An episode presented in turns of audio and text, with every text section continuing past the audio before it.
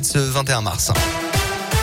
Et elle a une ce matin dans trois semaines, c'est le premier tour de l'élection présidentielle le 10 avril. Comme chaque semaine, on vous emmène à la rencontre des électeurs, mais aussi des militants pour chacun des candidats en lice. Ils sont 12 au total. Euh, ce lundi, on s'intéresse à la campagne d'Éric Zemmour. Léa Dupérin s'est rendue euh, sur place dans un marché de la région. Sur le marché ce matin-là, il y a ceux qui sont déjà convaincus. Monsieur, bonjour, programme d'Éric Zemmour. Bonjour. Ah, mon copain. Ah, Ouais, je vous le prends au, au retour. vous le prenez au retour. Et puis ceux qui, à l'inverse, ne cachent pas leur franche opposition. Madame, un programme d'Éric Zemmour Surtout pas. Ça va pas, non. Extrême droite.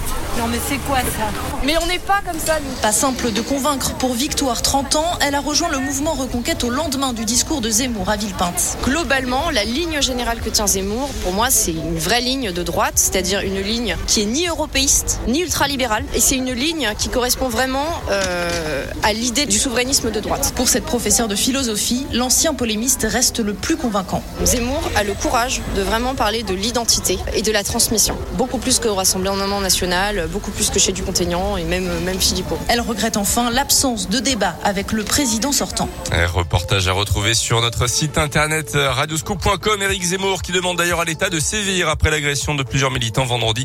Aspergés d'essence, insultés en marge de meeting ou lors du collage d'affiches, deux hommes d'une vingtaine d'années éviteront les poursuites mais devront probablement s'acquitter d'une amende. Dans l'actualité, également 30 000 euros d'amende pour la compagnie de Vichy. En septembre 2019, en plein travail, une employée avait été victime d'une chute qui lui avait occasionné de graves séquelles alors qu'elle marchait sur l'un des parkings situés au pied des établissements thermaux. La responsable de service avait fait une lourde chute d'après la montagne dans un trou de près de 4 mètres qui se trouvait dans l'aile d'un bâtiment laissé à l'abandon. L'accident lui avait occasionné une fracture ouverte dont elle ne s'était jamais vraiment remise. Pour le parquet, l'employée n'était pas responsable de cet accident. Elle était bien sur son lieu de travail et victime d'un manquement de sécurité. La société a écopé donc de 30 000 euros d'amende conformément aux réquisitions et 2 000 euros pour la partie civile. La guerre en Ukraine, la Russie accusée d'avoir bombardé une école d'art à Mariupol, la grande ville du sud du pays où près de 400 civils s'étaient réfugiés. Une ville toujours assiégée par les forces de l'armée de Vladimir Poutine, cible de bombardements intensifs. Le président ukrainien se dit prêt à négocier avec Vladimir Poutine, mais il dénonce un nouvel acte de terreur. Les deux parties seraient proches d'un accord d'après la Turquie qui assure une partie des médiations. À noter cette action coup de poing d'extinction rébellion samedi en Bretagne. Des activistes opposés à l'agriculture intensive ont attaqué un train de céréales. Des centaines de tonnes de blé ont été vidées sur les voies. Plusieurs plaintes ont été déposées. La préfecture dénonce un gaspillage scandaleux dans un contexte international difficile.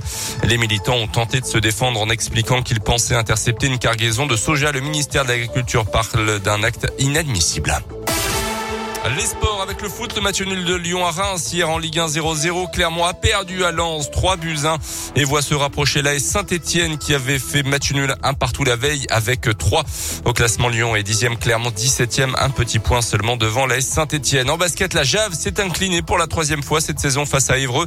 Pas assez intense en défense en début de match. L'équipe auvergnate a couru après le score et a encore encaissé plus de 90 points comme à Nantes et à Rouen.